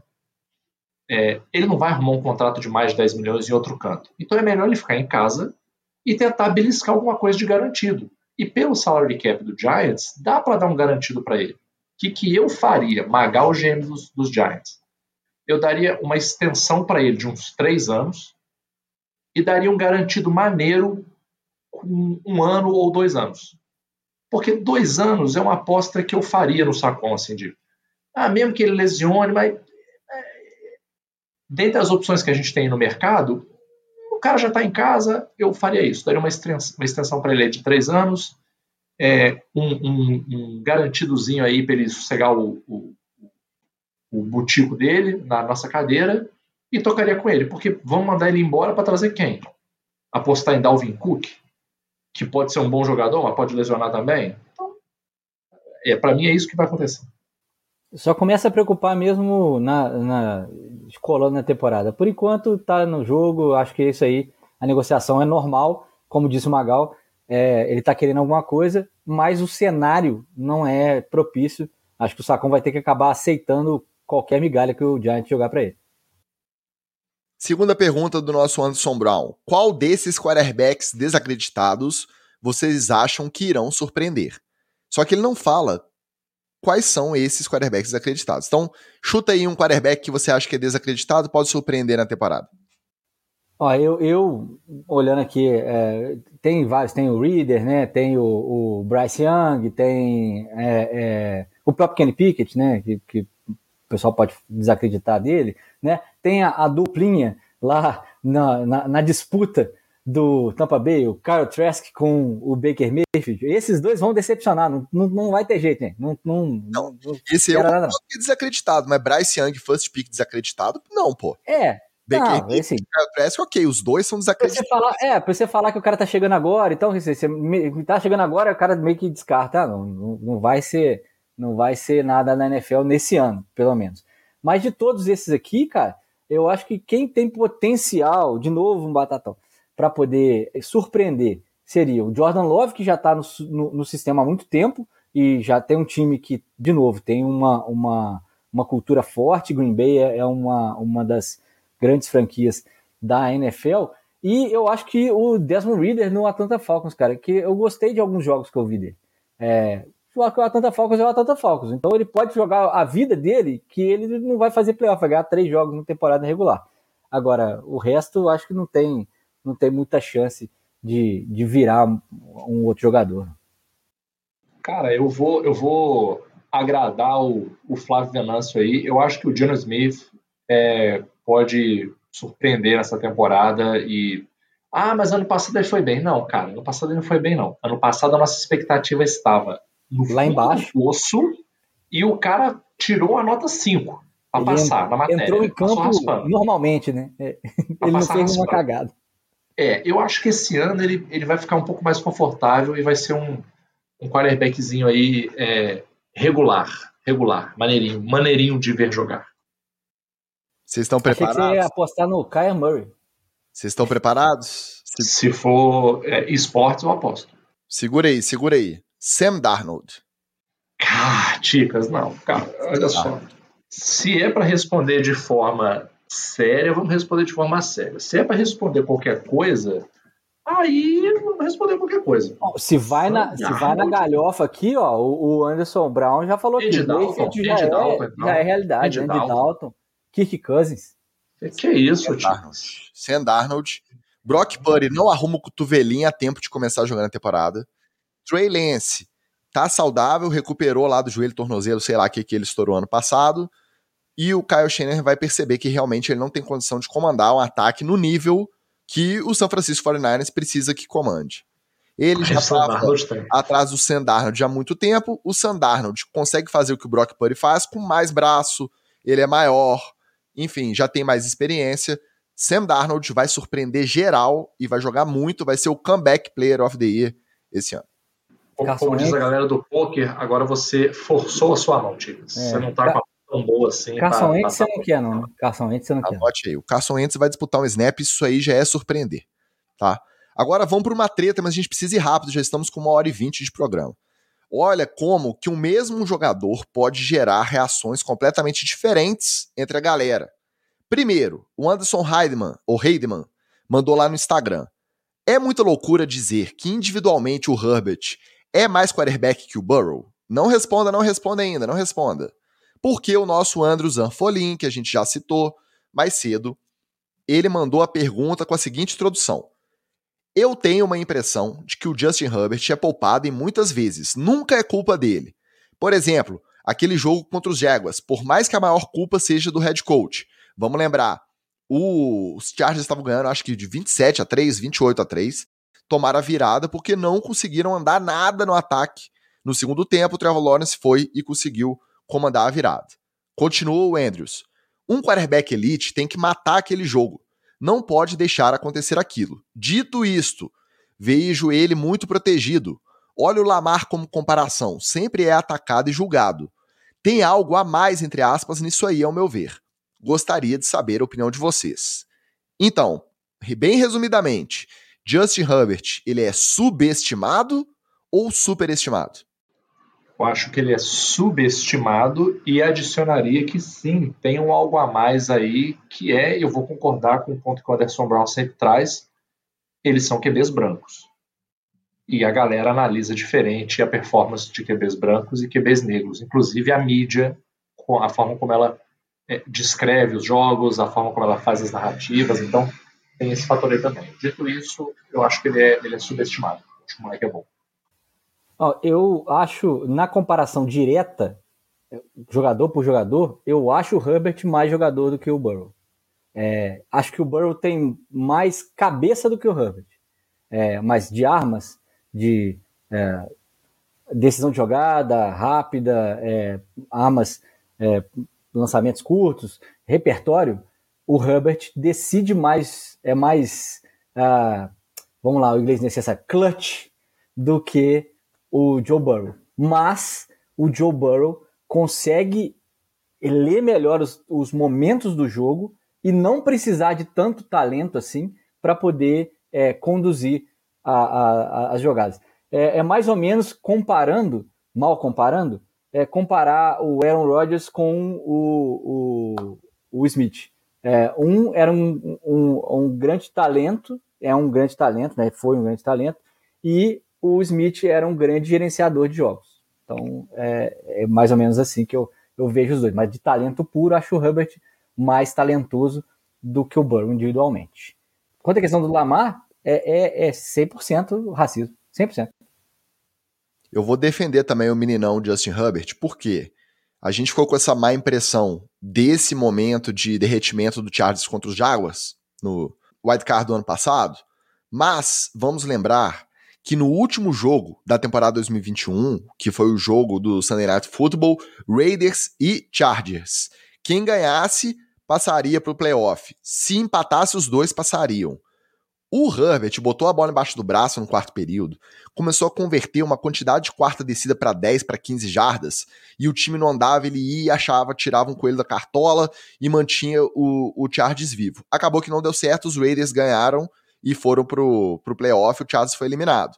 Eu acho que a comparação do, do Anderson Heidemann, ela é boa porque se coloca o Joe Burrow nos Chargers e coloca o Justin Herbert nos Bengals, não, gente, não é qualquer time que tem Jamar Chase, T. Higgins e Tyler Boyd, com Joe Mixon vindo de, de running back, e no primeiro ano teve CJ Uzoma e depois teve Hayden Hurst de end.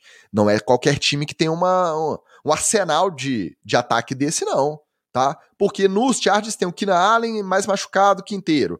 Quando tá inteiro, o Mike Williams tá machucado. Aí o terceiro recebedor, ninguém sabe quem é. Vem um Tyrande qualquer aí. O Austin Eckler, tudo bem, resolve por baixo no, no passe curto. Disso a gente não pode negar.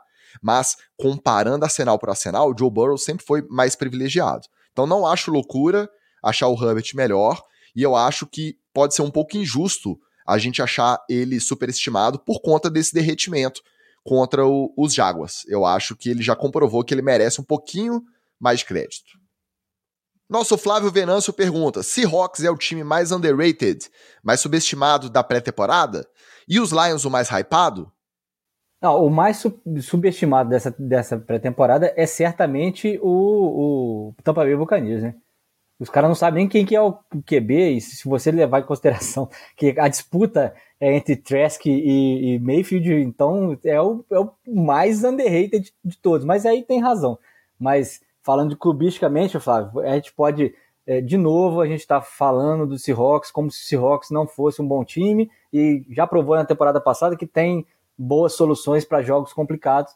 Então eu acho que realmente o Seahawks não faz jus às análises tão baixas dele.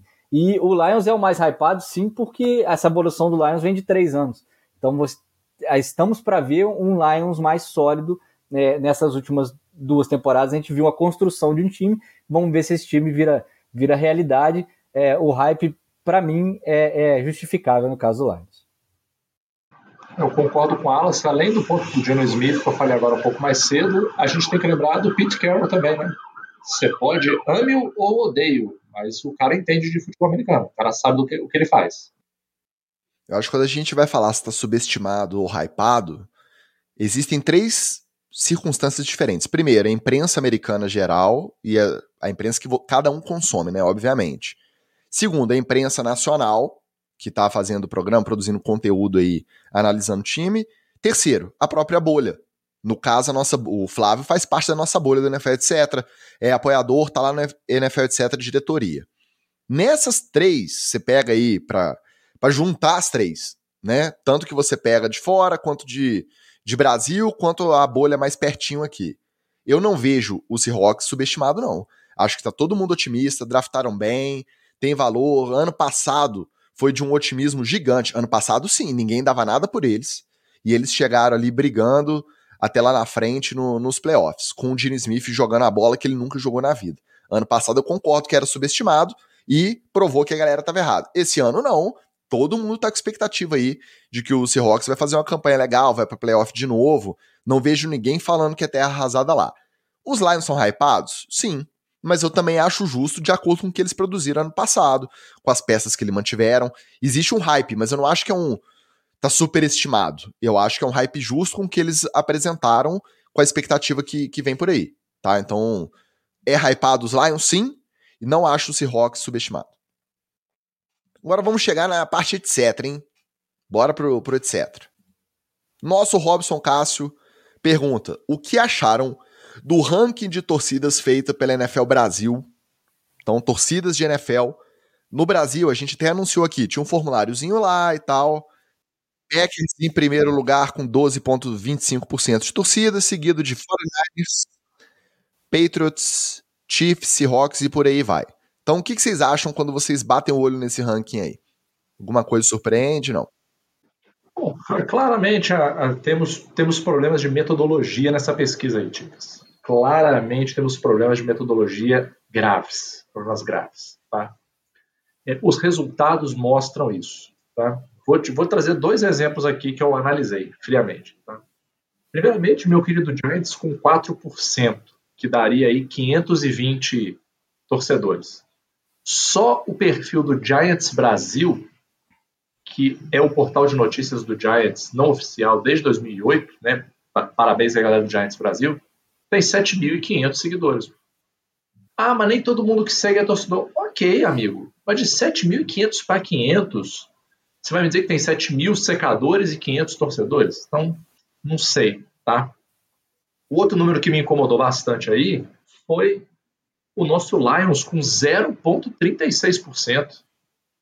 Olha aí, ó. 0,36% daria 46 pessoas. Uma a gente já conhece, que é o Marcelo. Então são 45 pessoas. Não tem como ter 45 torcedores do Lions no Brasil, gente. Não tem como. Cadê aonde estão os 45 torcedores do Lions no Brasil? Não estão. Um está aqui, o Marcelo, a gente sabe. Cadê os outros 45? Onde estão? Do que se alimentam? Onde vivem? Então, é, queria aqui é, oferecer os meus serviços né, de pesquisa aqui para o pessoal da NFL, porque a pesquisa precisa ser bem desenhada para poder gerar os dados que te permitam tomar decisões. Fora disso, é mera especulação, é mera é, tortura de é, dados é, para dizer o que eles querem. está só na, na, na, liderança ali porque é, é, verde e amarelo. É isso aí. A galera, a galera tá modinha, ó. O 49ers e o pessoal modinha que viu aí o, o Garópolo chegar no Super Bowl. É, o Patriots é o pessoal da modinha aí do Tom Brady. Chiefs, também modinha Mahomes. Seahawks é o pessoal que ainda lembra do, do Russell Wilson, ficou rezando até a temporada retrasada. Não, o Wallace, e olha, olha a mensagem subliminar aqui, ó. Reparem o tamanho da fonte. É verdade, mas aí times. tá do tamanho do Jets. o tamanho da fonte do Jets. Por, por quê? Por quê? Por que isso aqui? Por que isso aqui?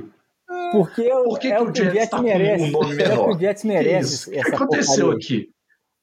Ah, gente, gente, tá. olha, tem é, isso aqui está fedendo, tá? Essa metodologia está tá fedendo. A pesquisa só começa a ficar séria. obrigado a dizer. É. Tá? A pesquisa tem bias, tem bias. do sexto lugar Tem para bias baixo. aqui. Não dá, né? Pra, pra analisar a pesquisa respondendo um formulário no site que ninguém. Não, ô Ticas, e olha, olha só, eu entenderia aqui, ó, um hypezinho da- daquele Panthers do Ken Newton, beleza. Um hypezinho do Falcons que foi pro Super É, Bowl. mas assim, beleza. Beleza. Do meio pra baixo. é louco. Do meio Como pra é que baixo. tem 1% de torcedor do é, é Bears? complicado. Eu acho que o Eagles também, Quem- pelo sucesso recente, pessoas? teria mais torcida. Para não ficar em sétimo. Os Steelers recentemente não estão ganhando nada, estão em sexto na frente. É. A pesquisa de formulário que você entra no site, ela mede, na prática, qual torcida é mais engajada. Porque aí nos grupos a galera vira e fala assim, pô, viram que tá rolando o link? Vamos lá votar, porque aí a gente vai ser maior torcida. A, A torcida do Atlético provou isso, né, apesar de que não qualquer ordem entre Packers, 49ers e Patriots, que estão dividindo os três primeiros ali no pódio, não surpreende. Porque sempre foram aí, desde muito tempo, são torcidas grandes no, no país. Mas do meio pra baixo é bagunça, não dá pra levar a sério essa pesquisa, não. E outra, né, Ticas? Você te- deveria ter a, é, a ajuda né, dos grandes canais de comunicação da, da- do futebol americano no Brasil. Você foi contactado aí, Ticas? Para mandar o link pro pessoal? Não. Então, gente, se o maior podcast de futebol americano desse país sequer foi consultado sobre essa pesquisa, para mim a validade dela já está definitivamente É justo. enterrada com a somos pá de contra pesquisas? Não, somos a favor de pesquisas com metodologia correta, tá? Agora vamos para uma pergunta que veio diretamente no nosso chat. O Bruno Real foi o primeiro a entrar na nossa gravação e mandou. Diz ele que vai lançar uma NFL aposta etc. Quem vai chegar mais longe? Giants, Dolphins ou Ravens? Vocês são top. Valeu, Brunão. Giants, óbvio. Quem, quem discordar é Dolphins, completamente obviamente, se não for pro Super Bowl esse ano, pode acabar a franquia. É óbvio que são os Ravens, isso aí, sem sombra de dúvida. Acho que todo mundo tá no chat concorda, exceto os dois que estão gravando aqui comigo. É, Ravens na frente de Dolphins e Giants. Dá pra apostar muito dinheiro nessa aí. Se tiver uma apostinha lá no site, já... não, não pode, né? A NFL suspende. Deixa pra lá. Pablo Bira pergunta: quais as perspectivas dos integrantes em relação ao trabalho do Matt Rule frente ao todo-poderoso time dos Nebraska Cornhuskers? Wallace, especialista de college futebol é você. Olha, o, o Nebraska, a única coisa que, que ele tem é, de, de bom é a torcida da Kylie Cuoco no, no seriado lá americano, que eu não vou fazer propaganda aqui, né? É, dos cientistas e tal. É a única coisa que tem, que o Cornhuskers tem de, de bom. Mas tô brincando. O Matt Rule entende muito de futebol americano universitário. Na NFL ele provou que não entende nada, então à frente do Cornhuskers, ele vai fazer um bom trabalho, provavelmente vai beirar playoff ali nesse primeiro ano e talvez até daqui uns três, se continuar por lá, consiga chegar aí é, a competir com as powerhouses, né? Porque é muito difícil você tirar um- uma vaga das quatro que tem chegado, das seis que tem chegado na- entre as quatro nos últimos quatro anos. Eu vou além. A próxima geração, quando perguntada sobre college football, vai dizer: Clemson, não conheço. Georgia, nunca ouvi falar. Alabama, só conheço o estado. Cornhuskers, time do meu coração. E ele pode fazer carreira longeva lá, com o mesmo sucesso que ele teve antes de ir pra NFL, e tá tudo bem. Vamos lembrar que o Nick Saban, o maior técnico da história do college football, não foi muito feliz quando tentou ser técnico na NFL. Voltou para o college, vai ser uma lenda aí, Hall da Fama, todos os prêmios e lembrado como o maior técnico da história do college football, muito provavelmente. Né, pelo pouco que eu sei de college football. Tá tudo bem o Matt Rule mandar bem lá no Cornhuskers e ficar no college aí pro resto da carreira. Alan Rodrigues, essa veio pelo Instagram também. Vinícius Júnior poderia ser um bom wide receiver na NFL? Só o contexto. A gente abriu a pergunta lá, a caixinha de perguntas pro Pergunta Etc., com aquela foto que o Vini Júnior postou junto do Jackson Smith em Jigba. Esse nome é brabo, hein? Recebedor draftado pelo Seahawks. Então, os dois ali, lado a lado, os dois na estica, tá? No figurino top, os dois trançadinhos. Surgiu a dúvida do Alan. Vinícius Júnior seria um bom recebedor na NFL, sim ou não? Mas o Vinícius Júnior seria bom até no curling, se ele quiser. Então, sim, seria um excelente wide receiver. E vou te falar mais: tem time aí que é, estaria melhor com ele no roster do que com os wide receivers que tem. Tá? Tem uma trade com o Real Madrid aí, eu mando o Rio, eles mandam o Vinícius Júnior, é nóis. Eu trocaria fácil. É, grandes atletas, Ticas, geralmente têm um, um chip, né, um, um neurôniozinho a mais para esporte, né? Então, com qualquer atividade física que ele for desenvolver, e ele já tem a velocidade, só trabalhar um pouquinho a coordenação das mãos. Se ele não der para wide receiver, vira corner, não tem problema. Você tendo velocidade, você vira corner, safety ou wide receiver, não tem problema. Também acho que consigo ver não tem o Devonta Smith lá nos Eagles, com aquele porte físico dele ali, aprontando para cima de defesa, traçando rota, cruzando linha, arrebentando? Eu acho que o Vini Júnior seria um Devonta Smith um pouquinho mais bombado, né? Porque o Devonta Smith consegue ser mais magro até que o, que o Vinícius Júnior. Acho que daria certo sim. Guilherme Duque mandou também lá no Instagram: Rugby League, TD ou Fumble? E aí o especialista de esportes aleatórios é o Wallace. Ó, eu vou dar TD pro Rugby League, por quê? Porque todo esporte que a pessoa pode sangrar dentro de campo vale a pena ser jogado.